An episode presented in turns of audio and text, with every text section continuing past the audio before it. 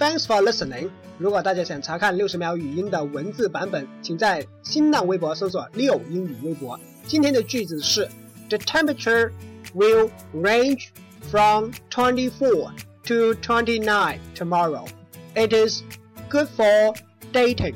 The temperature will range from twenty-four to twenty-nine tomorrow. It is good for dating. 明天的温度在二十四到二十九度之间，很适合拍拖。